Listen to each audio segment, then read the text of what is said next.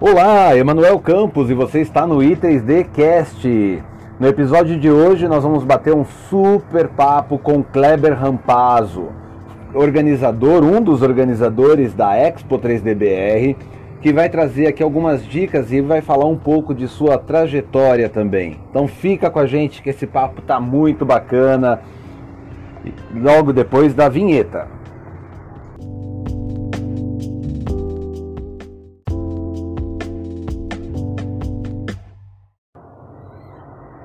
Kleber me mostrou como ele conseguiu criar uma das maiores feiras nacionais, a Expo 3DBR, trazendo pessoas que são seus concorrentes, né, outras marcas e fabricantes de filamentos, trazendo fabricantes de impressoras 3D que são concorrentes e fazendo a feira com um foco muito importante no usuário. Eu espero ter conseguido aprender um pouco com esse bate-papo, porque ele vai ser aplicado, obviamente, na nossa revista Impresso 3D, a revista que lançamos na sexta-feira passada, cuja primeira edição você pode obter através das redes sociais. A gente tem compartilhado algumas mostras e ela vai ser por assinatura mensal todo dia 15. A primeira edição nós falamos sobre impressoras para metal, em particular a, a MakerBot Method, que lançou um novo cabeçote e um material feito pelas, pela BASF, e a Meltio 3D, uma marca bastante jovem que transformou uma máquina de solda MIG Mag numa impressora muito competente e de baixo custo.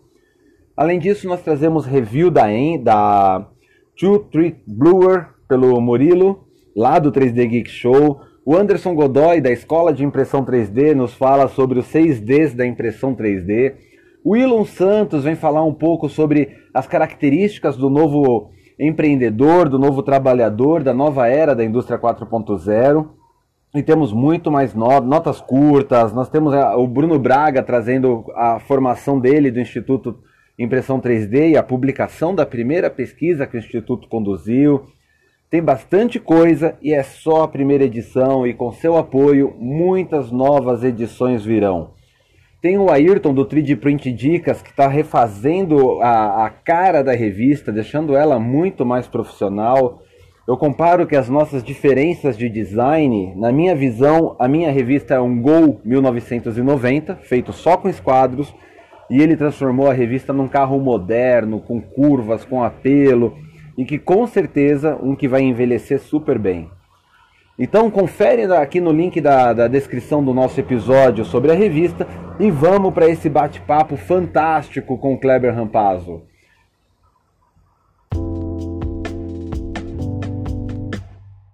Fala, doutor Kleber. Opa, tudo bom? E contigo? Boa tarde, tudo bem, graças a Deus. Perfeito, uma boa tarde aí aos seus ouvintes. Doutor, obrigado por se juntar a nós, por conversar com a gente. Nós estamos nos aproximando agora da Expo 3DBR, temos o lançamento da revista Impresso 3D e tem bastante coisa acontecendo no mercado nacional. E eu queria conversar contigo porque você é o idealizador, é a pessoa que criou a Expo 3DBR, fez a transição dela de um evento presencial para o online. E esse ano conta da pandemia, a gente vai repetir o evento online. Mas antes de falar sobre isso, eu quero saber quem é o Kleber Rampazzo. Ah, perfeito. Antes de mais nada, gostaria de parabenizar você pelo lançamento da, da revista. Né? Fiquei muito empolgado aí com a, com a primeira edição, com a abrangência toda que você está colocando nesse assunto, desde aqueles que são makers domésticos até o pessoal profissional das grandes indústrias é uma, é uma revista bem versátil. Parabéns pela, pela execução. Obrigado pelas palavras. Realmente a ideia é unir a comunidade, trazer todos os públicos a bordo dela. Obrigado, sinal que está dando certo. Perfeito. Bom, quem que é o Kleber? Né? O Kleber é... Sou torneiro mecânico, né? Fiz Senai, era menino lá em na Vila Califórnia, em São Paulo, né? É, torneiro mecânico, retificador, fiz desenho técnico mecânico, fiz desenho arquitetônico. Estava ali iniciando a minha carreira, né? E naquela época se falava muito ainda sobre essa questão da, da manufatura, né? das ferramentarias, né? das grandes fábricas que nós tínhamos aqui no ABC. Então, minha infância foi vendo isso, foi vendo essas grandes fábricas, GM, Volkswagen, Mercedes, né? Por aqui. Então, eu comecei o, o, a minha trajetória dessa maneira, mas depois de um tempo, eu comecei a migrar um pouco mais para a área de administração de empresas, né? Me formei, sou graduado em administração, depois tive o privilégio de fazer uma pós-graduação em marketing e comunicação, é, marketing e comunicação, e depois fiz operações industriais. Então, você vê que eu parti desde a da mecânica ali, administração, marketing e operações industriais. Né? Nessa parte de operações industriais, foi interessante que depois eu dei aula durante alguns anos sobre essa questão de operações industriais. Então, eu conheço bastante ali a, a, aquele que o pessoal chama de PCP, né? Controle e Planejamento de Produção, o MRP, que, onde você simula toda a produção todos os recursos, todos os insumos que tem que entrar e quando o insumo entra na produção. Então, eu pude dar aula disso, de controle estatístico de processo, entre outras coisas, né? Depois fui fazer consultoria, né? Eu prestei consultoria para várias empresas.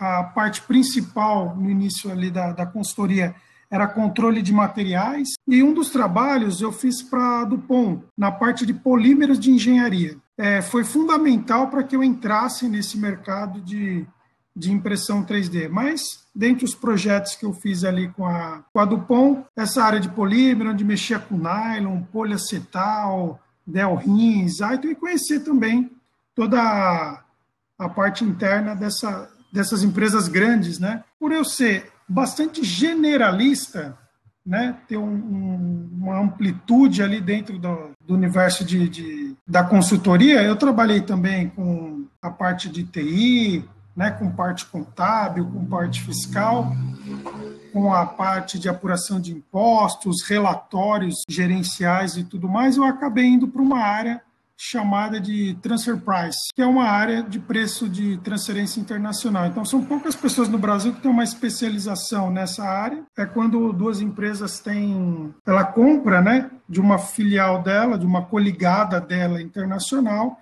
e tem que apresentar para o governo qual é, se esse preço é justo, senão ele é tributado. Tem até um case interessante que tinha uma montadora que ela trazia de uma de uma filial dela na Alemanha, um produto que chegava aqui no Brasil ia ser destruído, né? Ele era, ele fazia parte de um ensaio.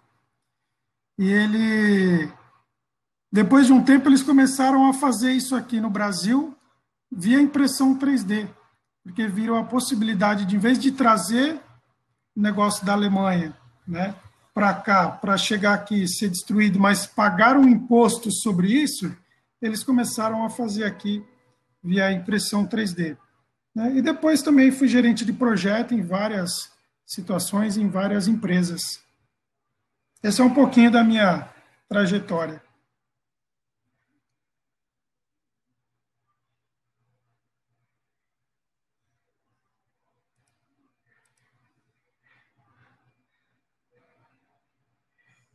Emanuel?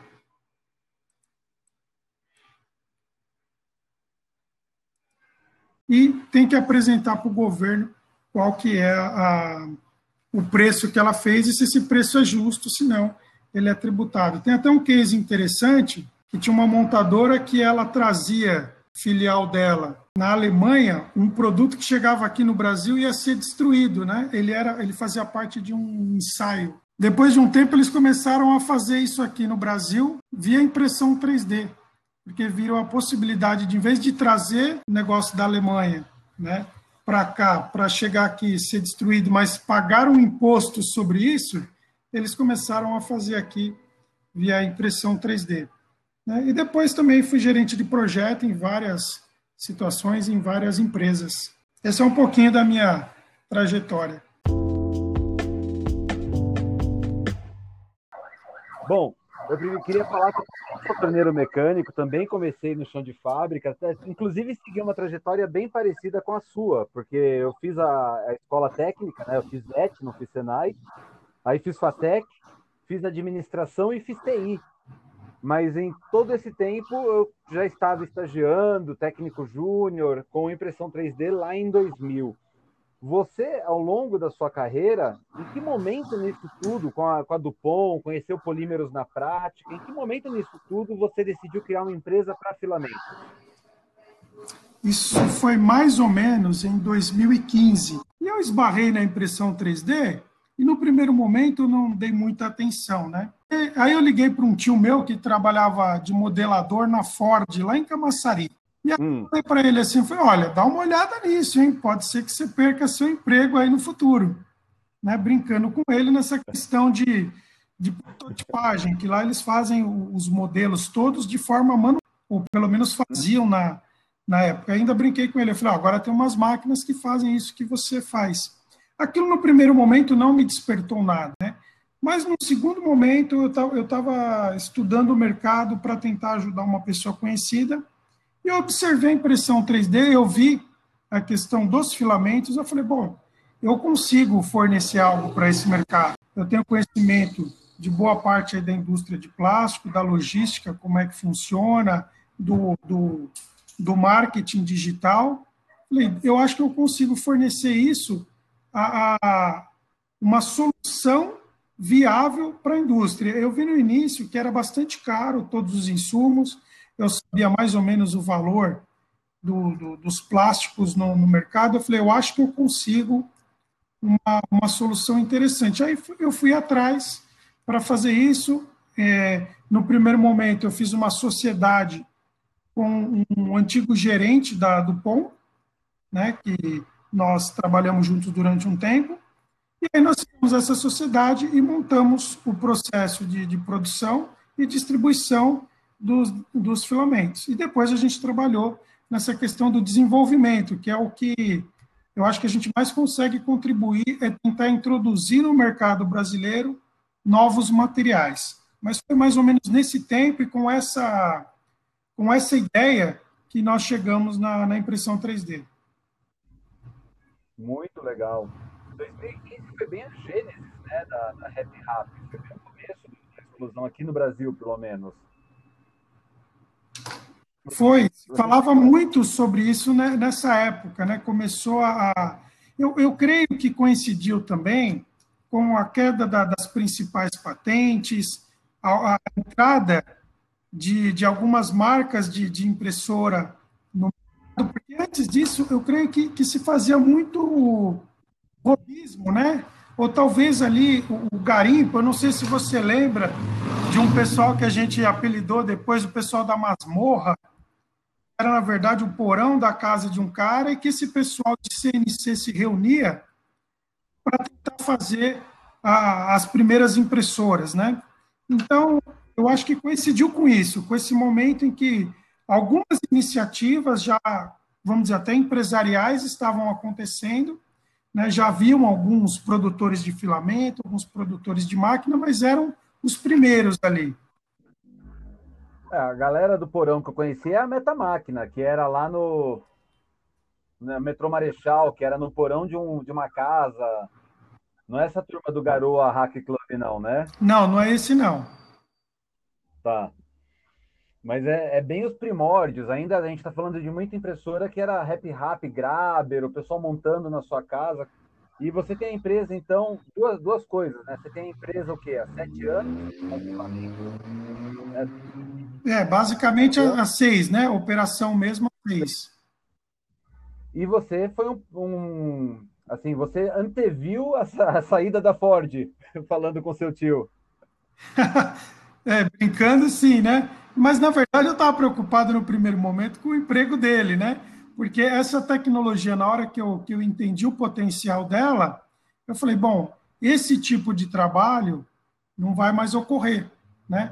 Na verdade, ocorria bastante porque era, uma, era um procedimento Ford, né?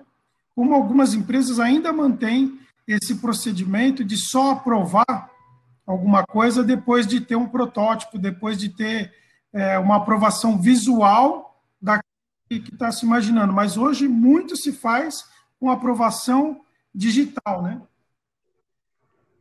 Sim, sim. Hoje tem o Digital Mockup, que também Isso. ainda tem o processo de, de protótipo, que tem certas coisas que não dá para ver no mockup, e aí entra a impressora mesmo, em muitas impressoras. Uh, como é que foi sua relação com, com as outras empresas que foram surgindo? Eu, eu pergunto isso porque em algum momento na sua trajetória você também virou um, o coordenador da maior exposição nacional de impressão 3D, né? Como é que foi a sua relação conforme foram surgindo outros players e como isso derivou na Expo 3DBR? Ah, legal. Bom, eu imediatamente após é, entender que eu poderia fornecer algo para esse mercado, eu já comecei a mapear o mercado, porque eu já tinha feito isso em outras situações, né? Mapeei o mercado, identifiquei aquelas seriam as principais empresas, os principais influenciadores na época, né? E me deparei com o Rubens Medino. Né? Dentre as várias pessoas ali que eu conversei, o Rubens estava organizando, porque o Rubens fazia parte dessa questão da masmorra, do pessoal que era ex-CNC, né, com o Alain, com o Paulo Fernandes, com várias pessoas. E ele organizava todo ano um churrasco lá no barracão dele. Hoje o barracão dele é a 3D Toy, né, que trabalha com, hum. com, com brinquedos via, é, com FDM e também com de madeira. E aí foi prime o primeiro contato que eu tive. Nesse, nesse evento, em 2015, eu cheguei lá, estavam boa parte daqueles que em 2015 trabalhavam ali de alguma maneira com impressão 3D e que já tinham uma empresa, já tinha uma iniciativa, já tinha alguma coisa, né? Não era somente o robista, eram algumas pessoas que já tinham criado sua, suas próprias é, impressoras. Então, até se você olhar no site da Expo 3DBR, a parte que conta um pouquinho da história, você vai ver essas fotos, você vai ver lá que alguns players daquela época né? E outro, alguns que estão aí até hoje, né? Alguns saíram, mas outros permaneceram. Então ali eu comecei a conhecer essas pessoas, comecei a interagir com eles. Eu, eu, aqueles que eram influenciadores, eu comecei a mandar meu material para para que eles pudessem testar, para verificar a qualidade. Nisso eu ia recebendo feedbacks, né? E pude desenvolver um pouco do meu produto, né? Mas o, o, o, Medino, naquele dia, ele fez um desafio. Ele falou, gente, ó, já faz algum tempo, era a primeira vez que eu participava, né? Mas para alguns já era ali a terceira, a quarta, a quinta vez que estava participando. Ele falou assim, gente, vamos fazer isso aqui o ano que vem, aberto ao público? Né? Porque era muito gostoso, era uma festa do 3D eram várias pessoas que estavam envolvidas na impressão 3D se juntando, mostrando cada um a sua impressora, aquilo que fez, as suas dificuldades, aquilo que já conseguiu superar. Era muito bom essa, essa reunião, mas ele queria tentar tornar isso um pouco mais profissional, né? E de contrapartida, eu visitava muitas feiras, né? Eu, eu, eu, eu ia atrás da impressão 3D em vários lugares. E eu tinha uma grande decepção que eu precisava romper. Né? Você chegava nessas hum. feiras, aí você chegava lá e falava assim para o cara: Ô, oh, legal essa impressora, hein? O que, que essa impressora faz? Aí o cara respondia assim: ah, faz qualquer coisa. Bom, coisa não é. ficou nada na minha cabeça. Né?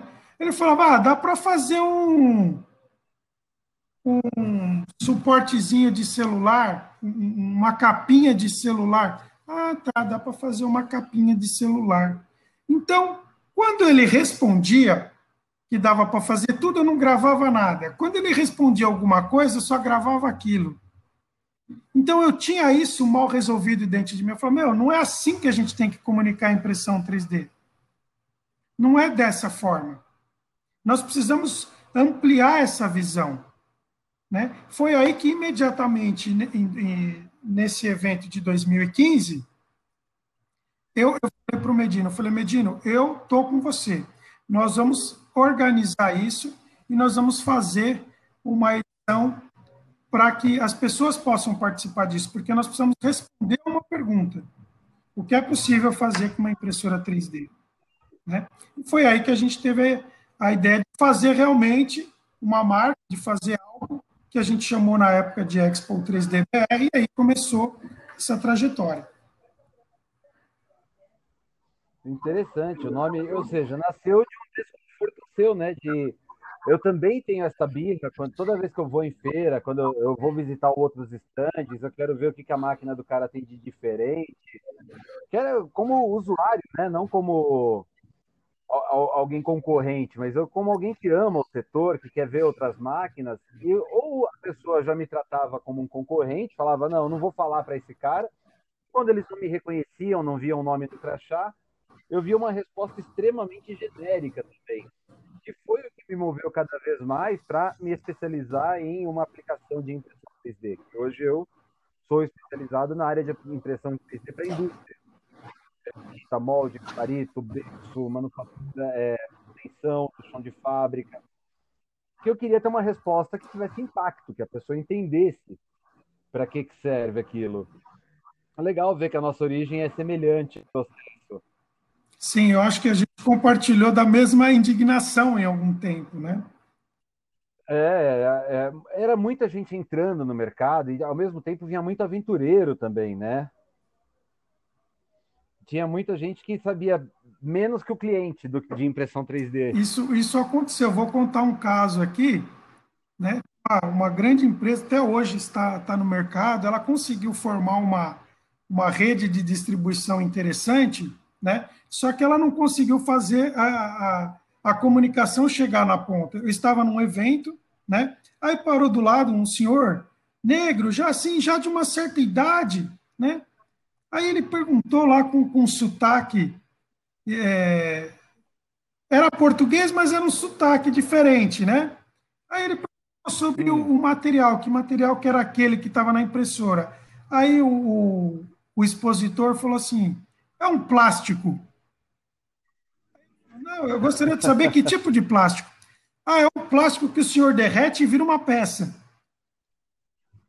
Aí ele falou, não, mas é, é, qual a qualidade, qual o grade? Ele não sabia exatamente falar o, o, o, que seria. Aí eu falei assim, senhor, é um PLA. Ele falou, ah, é um ácido poliático. Eu falei, sim. Ele falou, ah, eu sou pesquisador, eu estou, eu estou aqui na, na Unicamp, eu sou de Angola e estou fazendo uma pesquisa aqui exatamente sobre os plásticos biodegradáveis, PHA e, e outras coisas, né? Aí chamei ele de canto e comecei a, a conversar. Por quê? Porque o, a pessoa que estava apresentando ali também não sabia. Né? Ele é. devia estar, tá, esse senhor devia estar tá pesquisando também para ter um pouco mais de informação. Né? E isso não tinha. Então, isso foi uma das minhas indignações. Mas, enfim, para resolver essa questão, que ficou, eu falei, Medino, vamos fazer. Só que o Medino, no começo, queria fazer aquela questão do churrasco, de uma festa. Eu falei, não, a gente precisa responder a essa pergunta. Né? Então, de que maneira que a gente fez a primeira Expo lá em 2016? Né? A gente fez assim, a gente falou, bom, vamos pegar todos os fabricantes de impressora, vamos pegar todos os fabricantes de filamento, vamos colocar num lugar, né?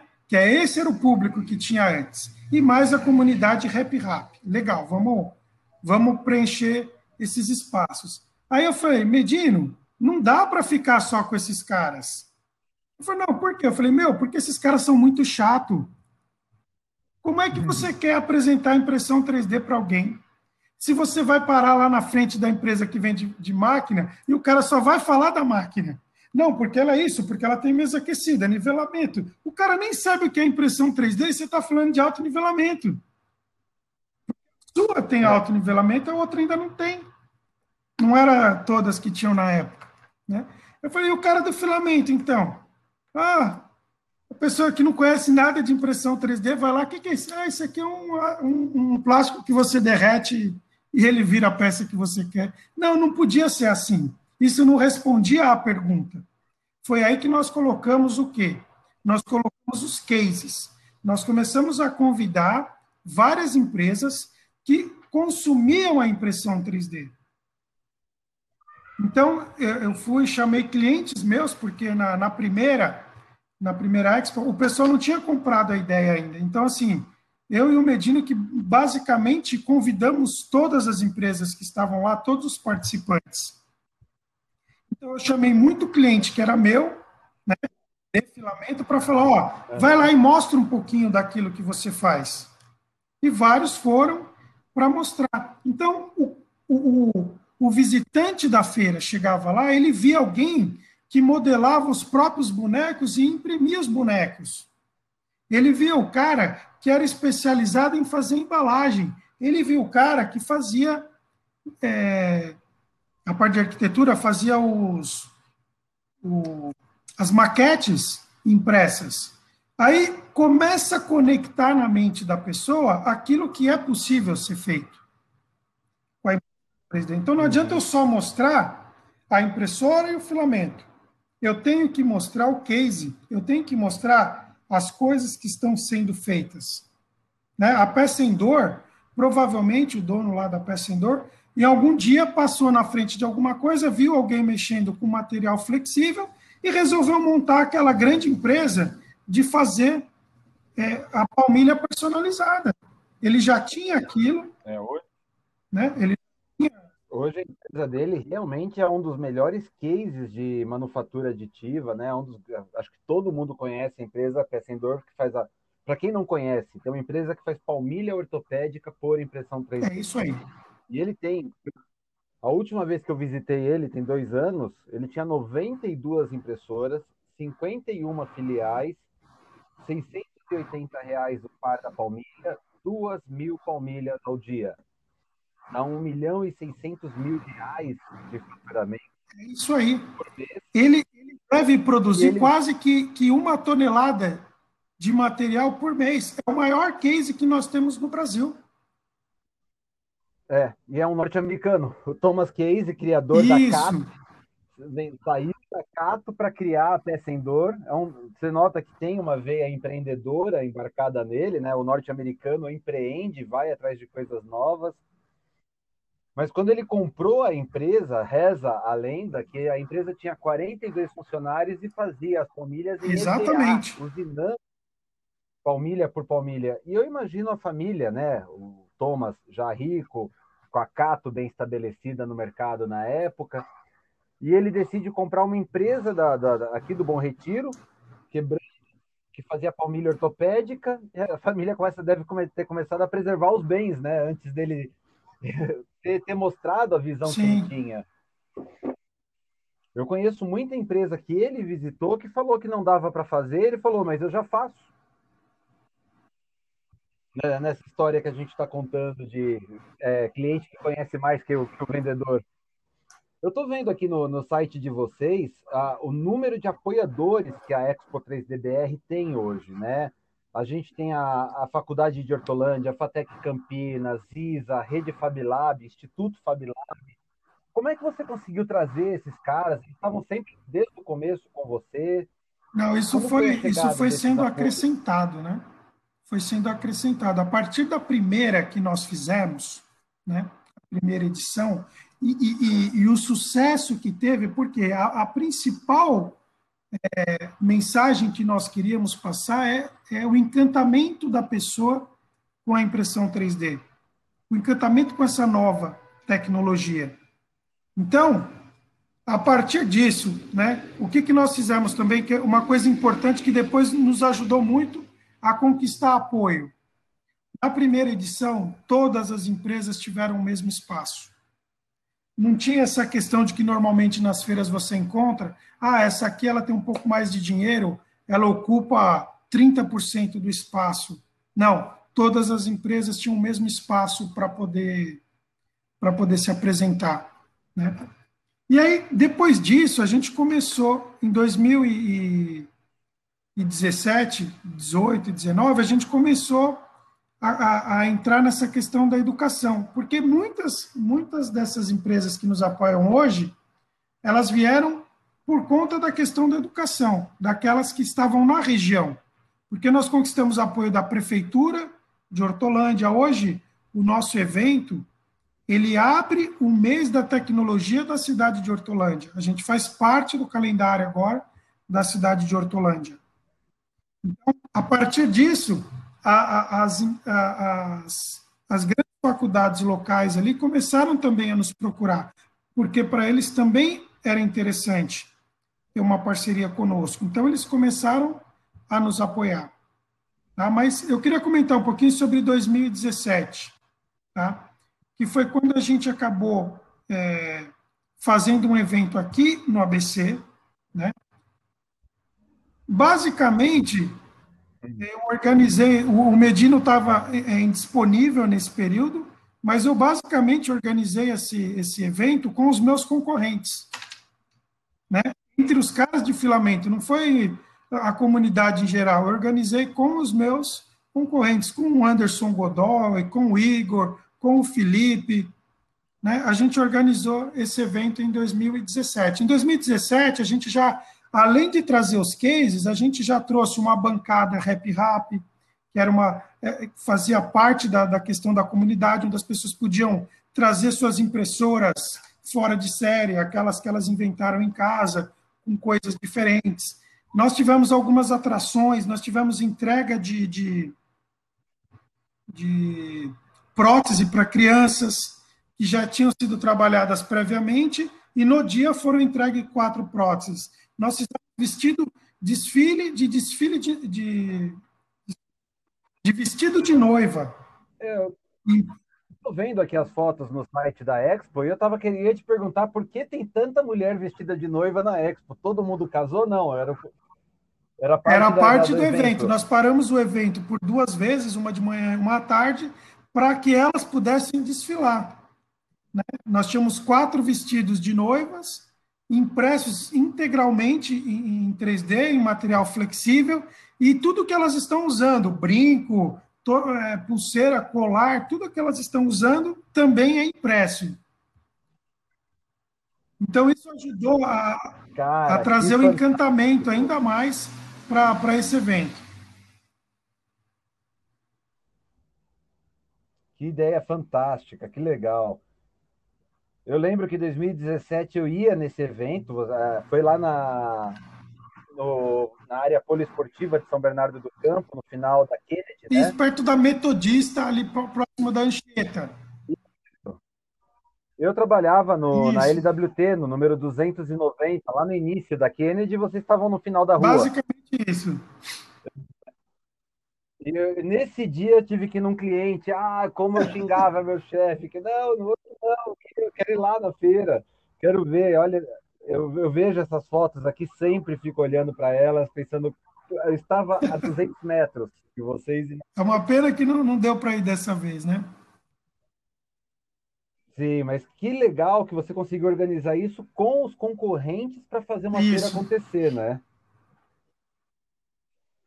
E já com educação em foco, né? A gente ainda nem falava de BNCC, já se discutia o que, vai, o que ia ser a BNCC, mas você já foi falar de educação, é, você não, até o Rubens Medino que foi falar de educação, é, já pensando na aplicação da manufatura aditiva para escolas, Isso. né?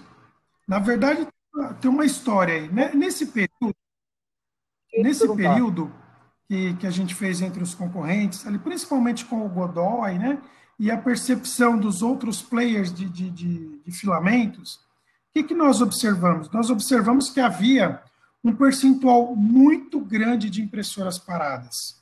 Tá? Chegava praticamente a 50% daquilo que a gente conhecia em termos de impressoras, a gente entendeu que 50% estava parada. E aí nós fomos tentar entender o porquê. Parte disso era aquela má experiência na primeira impressão. O cara começava a trabalhar ali, ele não tinha muito apoio, não tinha muito, muito material, ele desistia. Por quê? Porque não é uma coisa tão simples. Dá qualquer probleminha, se a pessoa não tem um norte, ela trava. A outra questão era a manutenção. A manutenção também era um problema. Por quê? Isso é um problema até hoje. Isso, né? mas a gente está tentando trabalhar. É isso que eu queria comentar. A manutenção é o, é o, segundo ponto que nós havíamos identificado nesta época. Então, a partir dali, então, quando a gente foi fazer 2018, o Medino já tinha o curso do Senai é, sendo aplicado, que ele desenvolveu dentro do Senai. Nós é, fizemos um, um, um trabalho para registrar a CBO, que é o Cadastro Brasileiro de Ocupação, de operador de impressora 3D. Então, o Senai veio o concurso, as empresas contribuíram com, a, com as descrições para que a gente pudesse conseguir o cadastro brasileiro de ocupação para essa, essa nova profissão. Né? E a partir daí, a educação sempre foi um tema recorrente na Expo. Por quê? Porque nós vamos incentivar essa questão da educação. Então, nós sempre incentivamos é, youtubers, pessoal que gera conteúdo, as escolas que querem, que querem fazer isso, a gente incentiva. Tá? É por isso também que tem FATEC, que tem é, a, a Faculdade de Hortolândia, a, a, Uni, é, a Metro, Metrocamp, tudo isso, por quê? Porque eles começaram a falar de impressão 3D também. Para nós é importante. E nós também incentivamos bastante a questão da manutenção. Né? Então, é, recentemente, a gente teve a boa notícia aí de umas quatro empresas que, que abriram com relação à manutenção. Então, isso para nós é importante e, e, cada vez mais nós devemos incentivar isso. Tá? Então, na Expo 2018, 2019, né, a gente melhorou bastante coisa e já começou a introduzir esse conceito. Tanto que é, pessoal que vende partes e peças né, componentes para impressora também começaram a participar da Expo. Então, você tem o cara que vende o filamento, o cara que vende a impressora, o cara que vende os componentes, o cara da educação e os cases, para poder mostrar para aquele que não conhece a impressão 3D esse universo. Mas para quem já é, ele consegue ter um pacote de soluções ali na feira. Eu estou vendo aqui nas fotos que até o Patola participou, né? Então você pode colocar aí até a área de software. O Patola foi quem traduziu o Cura para o português, né? Isso, é uma, das, é uma das palestras mais icônicas que nós temos, né, de maior sucesso, foi quando ele, ele fez um comparativo ali entre o Cura e o Simplify, né? Foi a mais concorrida de todas até hoje, porque todo mundo queria ver ele falar, porque ele, ele era reconhecido, né? todo mundo conhecia ele sobre, sobre esse uhum. tema. O livro dele ainda é, para mim, quando alguém me pergunta, ah, me dá um livro para eu ler, eu falo, ó, de graça, pega o Guia Maker do Cláudio Sampaio e pode ler. A história da impressão 3D lá está descrita de uma forma fantástica. O trabalho que esse cara fez ainda de deixar o livro de 500 páginas grátis um fork do GitHub para as pessoas baixarem, modificarem, criarem. É, é outro exemplo para a gente seguir sempre. Sim, a gente brinca que o Patola ele, ele, ele bebia essas soluções aí que o pessoal usa hoje para fazer aderência e tudo mais, né? Uhum. Que ele pegava o material assim, ele mastigava para ver que material que era. A gente brinca que ele, ele realmente ele testava. Ele não era um cara que falava do que ele ouviu. Ah, ele ouviu um negócio, ele ia lá, pegava, comprava, fazia o teste, testava exaustivamente, aí ele falava, ó, oh, isso aqui é tal coisa. É, realmente é sensacional. Ele, o Alex Boro, né? Algumas pessoas que, que tiveram é, contribuições interessantes aí para a impressão 3D, que hoje estão fora, né? Isso, os, ambos Sim. estão na Europa, né? Sim. É, os bons vão embora, né? Acabam sendo buscados do internacional. O Alex está na própria Ultimaker, Isso. né? Se não me engano. Que é quem desenvolve, quem usa o Cura e aplica para as impressoras da Ultimaker. O Sampaio, ele estava com o desenvolvimento de software apenas. Ele tinha saído de impressão 3D, Isso. confere. É uma pena, o mercado realmente perdeu muito dele brincar de outras coisas. Tenho certeza que na casa dele ele ainda mexe, mas perdemos uma fonte ali inesgotável de conhecimento quando ele decidiu brincar Sim. de outras coisas. Muito legal a história da Expo 3DBR. Eu queria trazer você agora para o evento do ano passado. Como foi essa transição para o digital? Como é que aconteceu? Eu sei que foi a Forceps, eu sei que foi por causa da pandemia, Mas como foi fazer essa transição e como, como você avalia, avalia o evento do ano passado? Bom, vamos lá. O ano passado estava tudo planejado para que a gente rompesse né, esse aspecto de uma, de uma feira, né, que o, chega lá, todo mundo é mais ou menos igual. Né? A gente ia tirar esse aspecto de feirinha para um aspecto de exposição.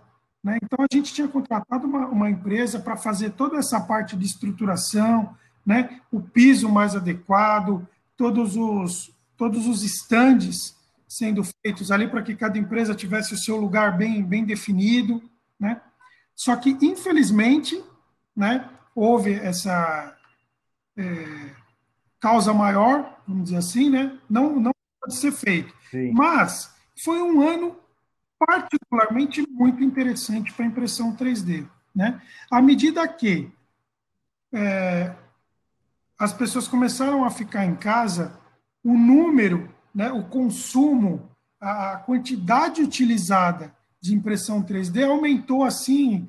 Eu diria que o mercado aumentou pelo menos duas vezes o ano passado. Então, se a gente começou com 100 em janeiro, terminou com 300 o final do ano. Tá?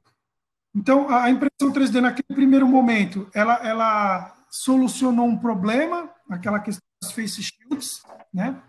Aquilo, de um dia para o outro, acabou com todo o estoque brasileiro de, de, de material, porque todo mundo resolveu fazer isso, porque todo mundo queria ajudar, ninguém tinha ainda o entendimento completo, mas depois não diminuiu.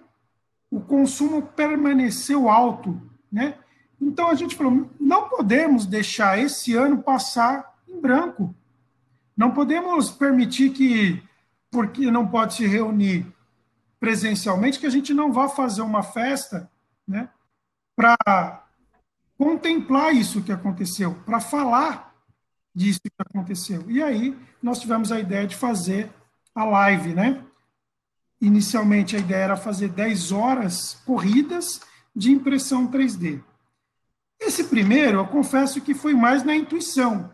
Né? O que, que nós fizemos? Nós pegamos aqueles que já iam participar da Expo, estavam apalavrados, já tinham pago parte da, da exposição da Expo na, na feira, vamos dizer assim, né? E aí nós falamos, ó, nós vamos reverter tudo isso em uma grande live.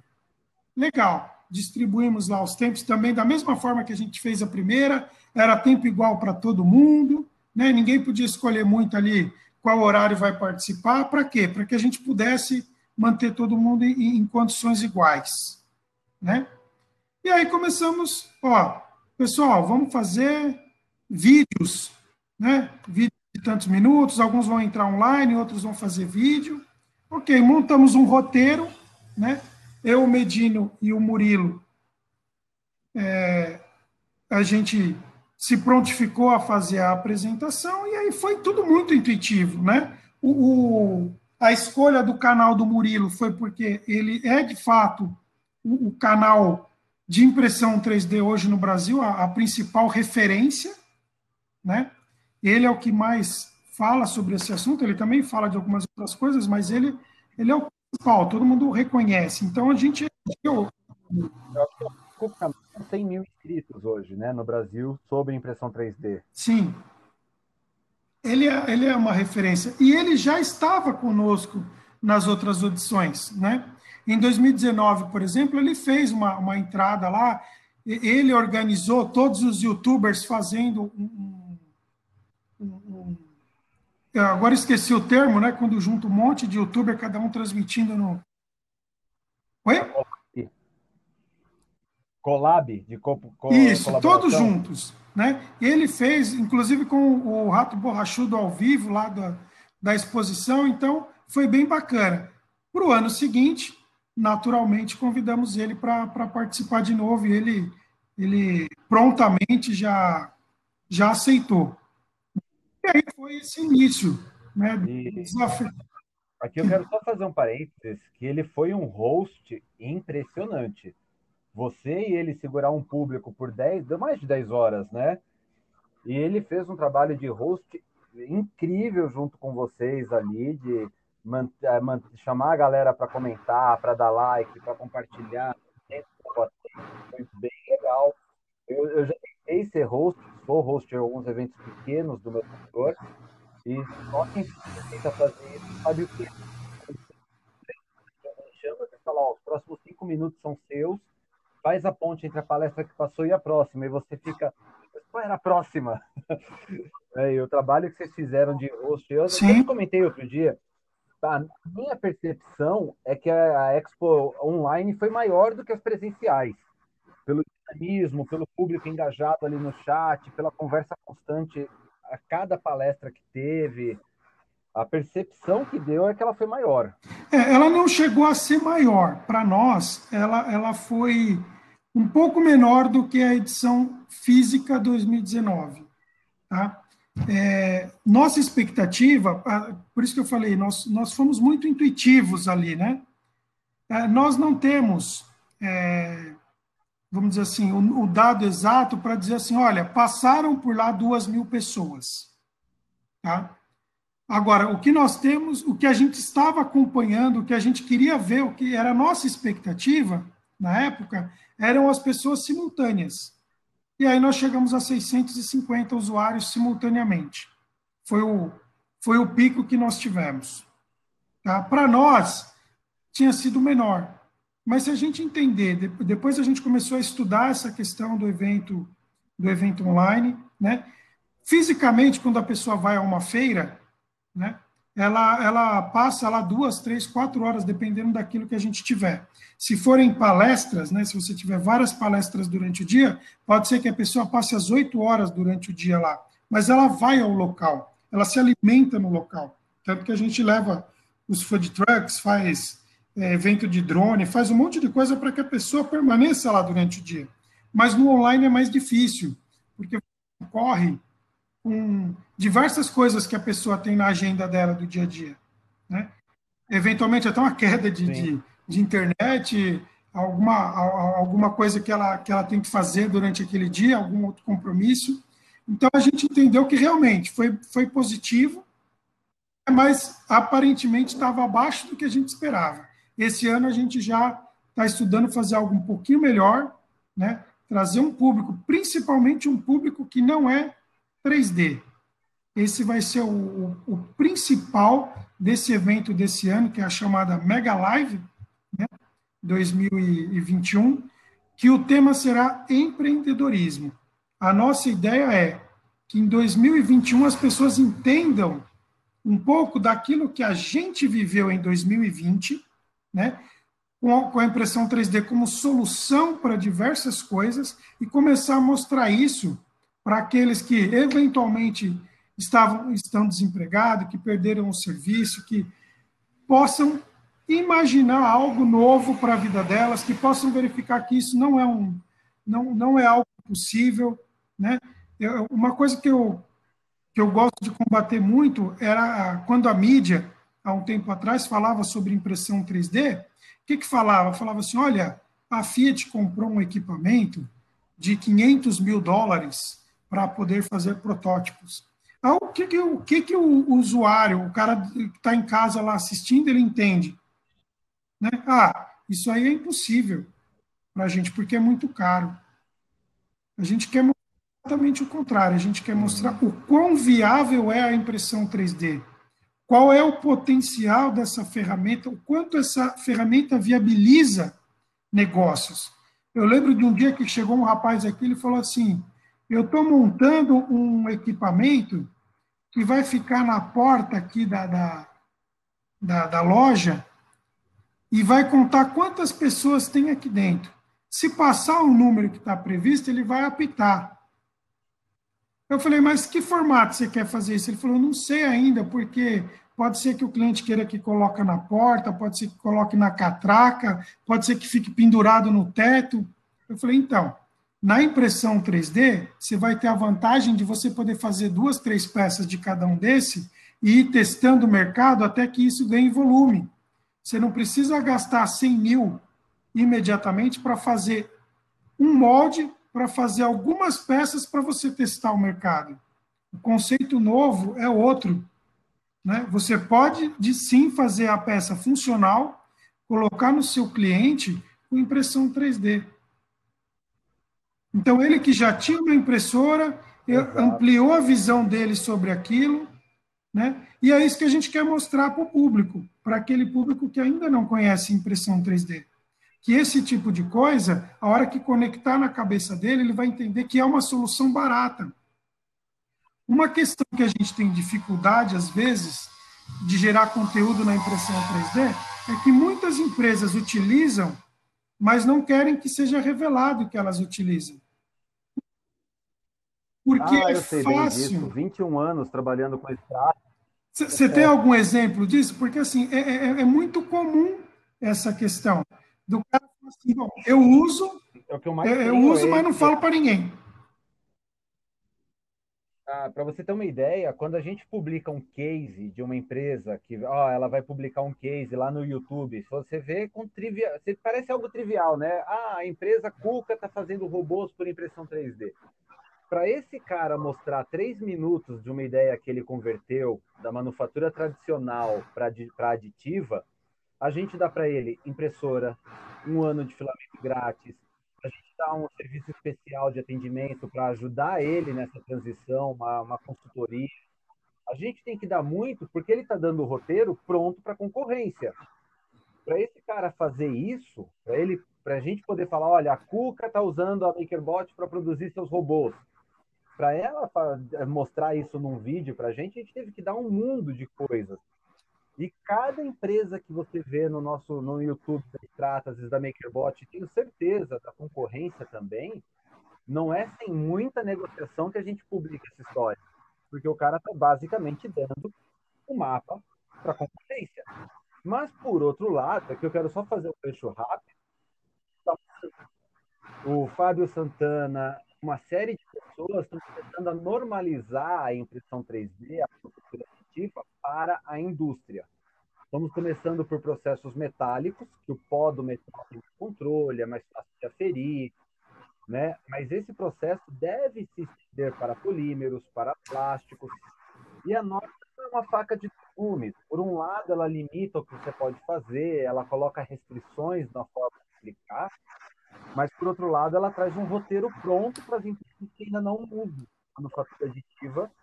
Então, conforme a gente vai ganhando novas normas, a chance que o mercado exponencialize. Nós temos hoje uma empresa usando para fazer fundição e ferramentaria na área de caminhões e ônibus. Com uma norma estipulada, todas as encarroçadoras do país vão poder usar, é só seguir a norma. Então, eu acho que a gente está vivendo um momento de transição também, de poder contar a história. Só que agora a história vai ser contada por nós. Ela vai trazer alguns dias muito. Eu o que, que você vou acha? contar um, um, caso rapidinho aqui, só para ilustrar. Uma, uma, vez eu fui. É, tinha uma empresa que estava fazendo um workshop sobre impressão 3D eu convidei algumas pessoas para participar, né? E lá tinha um rapaz que era bem antigo na impressão 3D, né? Ele, ele, ele participava dessa metamáquina que você comentou lá atrás, né? E ele, no dia da uhum. apresentação, ele teve uma dificuldade lá porque ele falou assim: eu não uso Windows né? Porque por convicções pessoais, né? Ele não usa um software pago, tem que ser um software aberto, porque tudo tem que ser aberto, né? Ele falou: ah, porque nós vivemos 30 anos sem poder usar impressão 3D por causa de patentes. Ele era meio avesso a isso, né? Só que okay. tem gente que usa e é o oposto, né? Quer guardar essa informação, né? Isso, isso eu me deparei muitas vezes no mercado, com o pessoal que quer guardar essa questão da impressão 3D. Né? Você comentou da norma, eu lembro que quando a gente foi fazer a edição de 2016 ainda, foi a primeira, né?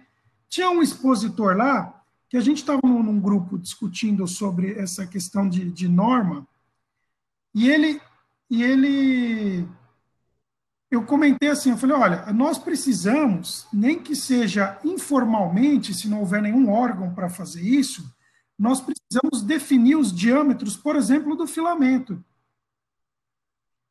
Não, o cara, ele, ele, ele uhum. usou uma expressão bastante chula, assim, né, com relação a mim, meio que querendo dizer que eu era um doido de falar algo desse tipo. Né? Você vê a cabeça das pessoas que tinham nesse mercado. Ele já, ele já saiu do mercado, ele não conseguiu ficar, né? talvez por causa desse tipo de pensamento. Né? Não, não é, porque assim, imagina que, olha, nós temos lá o filamento que é 1,75. Ok, 1,75 mais ou menos alguma coisa, que a gente chama de tolerância. Né? Existe uma tolerância. Né? Então você tem que fazer isso e, normatizar. Para quê? Porque o cara que vai fazer a, a, a impressora, ele faça lá o, o, o, caminho do filamento, ele faça a garganta, né? ele faça o, o furo maior do bico com um, um diâmetro que passe 1,75 mais ou menos alguma coisa que está combinado. Agora, na época, quando ele falou isso, me lembrou muito lá em 1900, quando tinha lá o, o Fordismo, aquele lá no começo, né? Em que assim, ah, um cara fazia o eixo, o outro fazia a roda. Né? Só que um cara fazia uma roda com três furos, só que o cara colocava quatro furos na roda, então não encaixava. Era meio que um para um. Nem entendiam o conceito de intercambiabilidade das coisas. E para ter intercambiabilidade, precisa ter uma medida normativa e uma tolerância para que tudo que alguém fizer em qualquer lugar do mundo encaixe uma na outra. Então, isso, isso é importantíssimo. Se nós já estamos trabalhando essa questão da normatização, seria excelente. A gente não quer definir é, o que cada um pode fazer ou o que não pode fazer, mas nós queremos combinar uma regra para que todos possam fazer e que consumidor final se se beneficia em relação a isso. Você imagina se eu começo a fazer filamento de 2 milímetros? Vai encaixar em que máquina? Nenhuma. Teve uma aí no passado, proprietária, que usava 1.65, né? Não sei se você É, tem um que até hoje usa 1.68, mas por convic... convicção deles, eu não sei por quê. é. Pois é, eu acho que algumas normas têm que vir para bem, sim. Eu sou um cara criativo, por, por definição, apesar de ser tec, técnico, tecnólogo mecânico, entender o valor da norma, por definição eu me oponho. Não a ponto de não usar ou de não fazer uma palestra a respeito, igual o colega que você citou aí, mas eu, por definição, eu acho a norma restritiva. Mas de, neste caso, para a manufatura aditiva, eu estou aplaudindo em pé, porque a gente precisa criar alguma, alguns estándares para que a gente facilite a adoção, para que a gente facilite o uso. Agora a gente tem cada vez mais peças entrando em carros, em aviões, né? Carro elétrico que não tem óleo, graxa combustível ou, ou altas temperaturas. A gente está vendo aí relatos: ah, a Tesla já usa 500 peças por impressão 3D. O cara vai tentar colocar no Celta 1.0 dele e vai derreter. Então, ter algum conhecimento de qual é o material, por que, que usa tal e tal material. Acho que tudo isso daí faz parte da educação e tudo isso faz eu aplaudir em pé o trabalho que você tem conduzido desde 2015 até aqui, com a sua empresa, com a Expo 3DBR. São, são fatores de educação do mercado. E eu sempre usei como, como referência, eu não tenho concorrentes. No, na pior das hipóteses, alguém está me ajudando a educar o mercado está ajudando a dar máquina para alguém que pode comprar a minha ainda, que vai querer a minha depois, junto com a dele. Eu acho que não existe uma concorrência, por isso que eu citei bastante também esse assunto na nossa conversa. Não exista uma concorrência. Não há um cartel para fazer preço controlado, não é isso que eu quero dizer, ouvinte.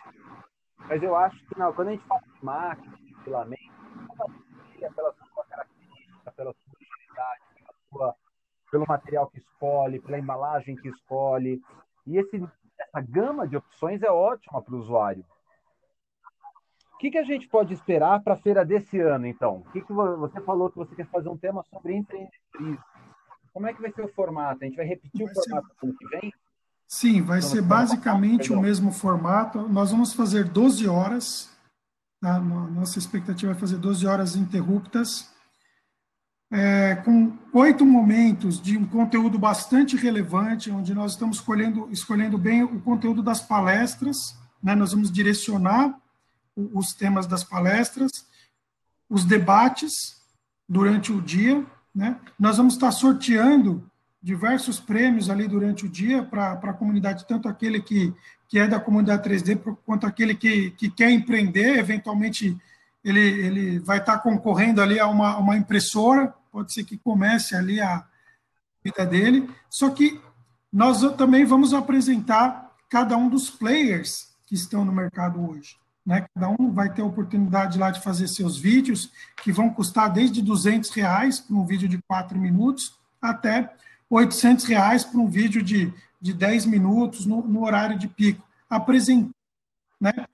Todos serão instigados a, a falar alguma coisa com relação ao empreendedorismo, de que forma pode ajudar, que forma pode contribuir para essa questão dos novos empreendedores na impressão 3D. Esse é o, o tema principal desse ano, isso é o que a gente gostaria que ao final dessa, dessa live as pessoas saíssem de lá dizendo assim, não, eu, eu entendi o que é, creio que eu posso fazer isso e amanhã eu vou atrás desse negócio, né?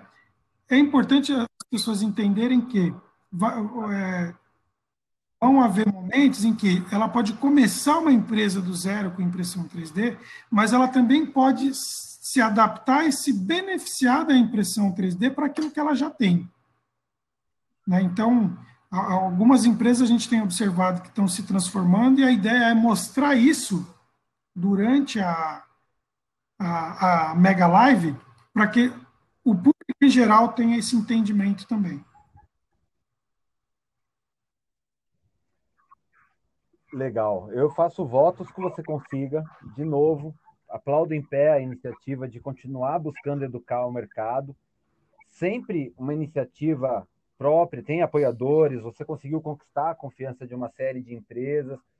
Mas eu estou lançando a revistinha esse mês aqui e eu sei o que é querer ter uma ideia nova no mercado, né? E alguém pode falar, ah, para quê? Já tem outras feiras, para quê? Já tem um bloquinho dentro da Plastic Show, né? E eu sei o que é querer fazer algo diferente, essa motivação de querer mostrar algo diferente. Eu, como um colega de iniciativa aqui, eu te aplaudo por, não só por ter feito, mas pela persistência de fazer isso desde 2016 a cada uma das pessoas que passam aqui no podcast, eu peço para elas deixarem um recado para a pessoa que quer entrar no mundo de impressão 3D, que quer iniciar. O que, que você gostaria de dizer para essa pessoa que está chegando? Ou uma dica que você quer dar para o jovem Kleber, que estava lá em 2015 começando? O que, que você diria para ele uma, hoje? Eu queria passar uma visão para a pessoa de que assim a impressão 3D é uma ferramenta.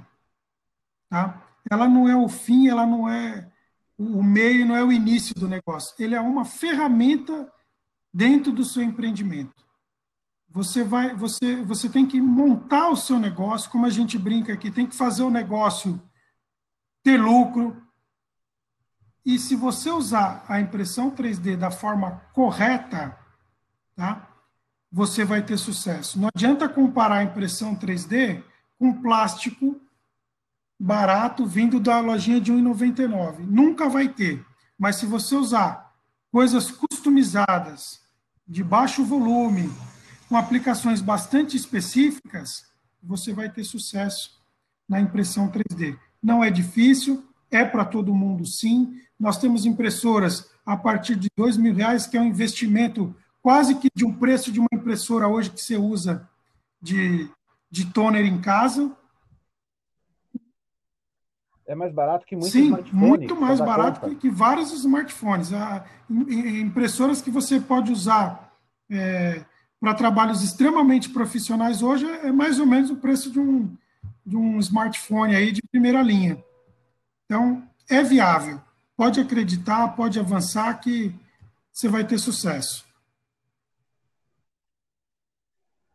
Kleber, obrigado pelas palavras, obrigado pelo seu tempo. Estaremos Sim. juntos lá na Mega Live. Estaremos todos que estivermos vacinados, faço questão Opa. de pagar um, um café. juntos ali na próxima Expo 3DBR, que seja presencial, ansioso para ver todo mundo dessa feira, saudade de encontrar o povo, de fazer aquele barulho da chegada, estar tá lá um dia antes para montar o stand. Nunca pensei que ia ter saudade de, de tudo isso e tanta, mas eu estou morrendo de saudade. E evento, obrigado pelo seu tempo, obrigado por apresentar. Aonde as pessoas adquirem o ingresso para ir para a Expo Site, 3DBR, site da própria expo3dbr.com.br. Tem um link lá para você, e tem um link lá para você, vai te jogar para o Simpla, você só faz a, a inscrição. A inscrição é simples, porque é, não, não, não será pago, né? E nós vamos avisar as pessoas conforme vai chegando o período, então é interessante fazer o cadastro. Mas não há necessidade de fazer o cadastro prévio. Você pode assistir no dia no canal 3D Geek Show. Legal. E, e teu filamento? Aonde que as pessoas adquirem o teu filamento? Ah, 3dxfilamentos.com.br. Muito bom. Para falar contigo, a melhor rede social é? é... O meu WhatsApp, viu? Se é, quiser deixar 11, o número, fica à vontade. 998 34 2613. No próprio site da, da do 3DX também tem todo o contato lá. A gente tem contato direto aí com, com os consumidores. Fantástico. Eu não, esperava, eu não esperava menos, não me surpreende. Uma pessoa com a paixão que você tem, com a vontade de educar e ajudar o consumidor, eu não esperava menos. Obrigado de novo pelo seu tempo. Ansioso para nos vermos lá na Expo 3DBR. Eu que agradeço aí a, a oportunidade e parabéns novamente pela revista. Um prazer e um privilégio um tê-lo aqui conosco. E